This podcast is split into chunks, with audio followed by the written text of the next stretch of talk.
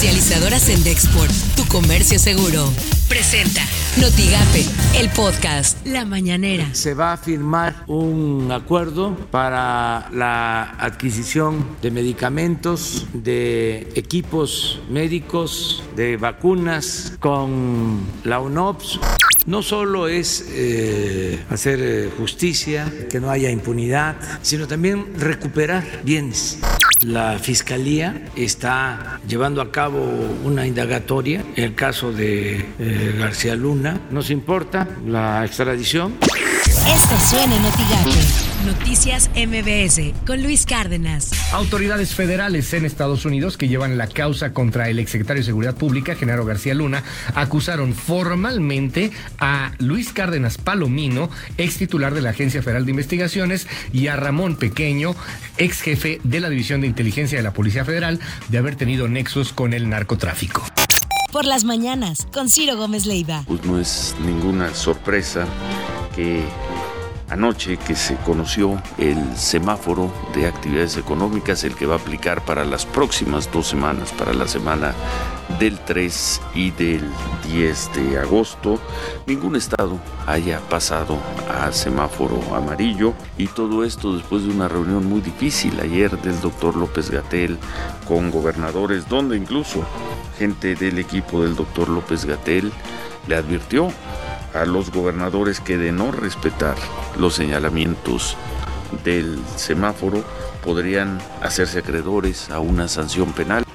Así las cosas en W Radio. Ayer hubo también una reunión muy ríspida, muy compleja entre los gobernadores, la secretaria de Gobernación y el subsecretario López Gatel. El subsecretario López Gatel incluso por ahí amagó con que iba a este a poder a, imponer o iba a solicitar medidas este, hasta penales en contra de los gobernadores que este, decidieran alterar el este, semáforo eh, de COVID, el semáforo este, que, que se tiene.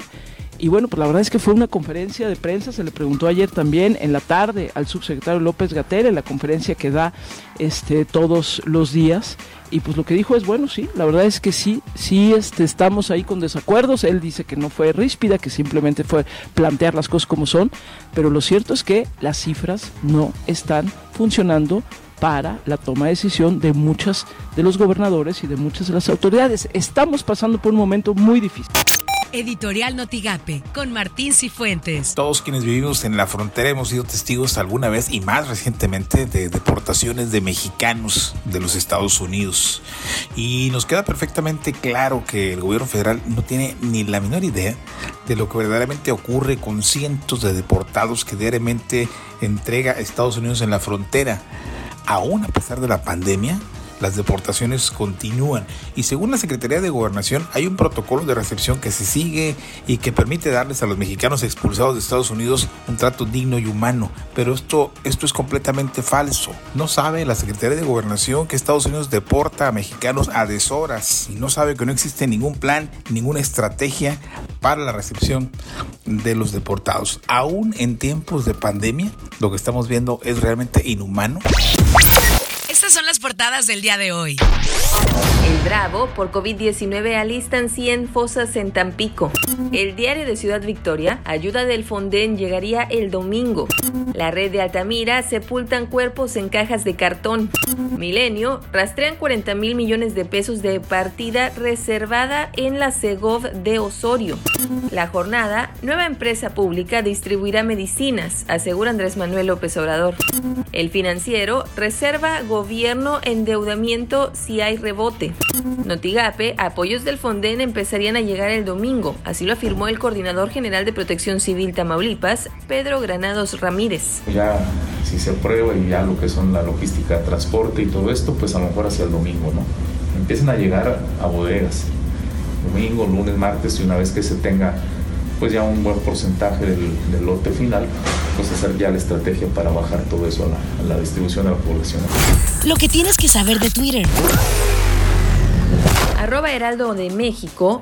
El gobierno anunció una nueva empresa para el suministro de equipo médico, vacunas y medicamentos a cargo de David León, quien tendrá un presupuesto de 50 mil millones de pesos. Arroba RT Última Hora. Trump sugiere aplazar las elecciones tras afirmar que la votación por correo será la más inexacta y fraudulenta en la historia. Arroba López Dóriga. La economía mexicana se desplomó 18.9% en el segundo trimestre de 2020, la peor caída de la historia.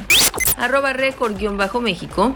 Checo Pérez ha dado positivo por coronavirus y no podrá participar en el Gran Premio de Gran Bretaña. El mexicano ya fue aislado. Arroba Foro TV. Recuperación económica de México depende de vacuna contra COVID, afirma subsecretario de Hacienda. Comercializadora Sendexport, tu comercio seguro, presentó Notigape, el podcast.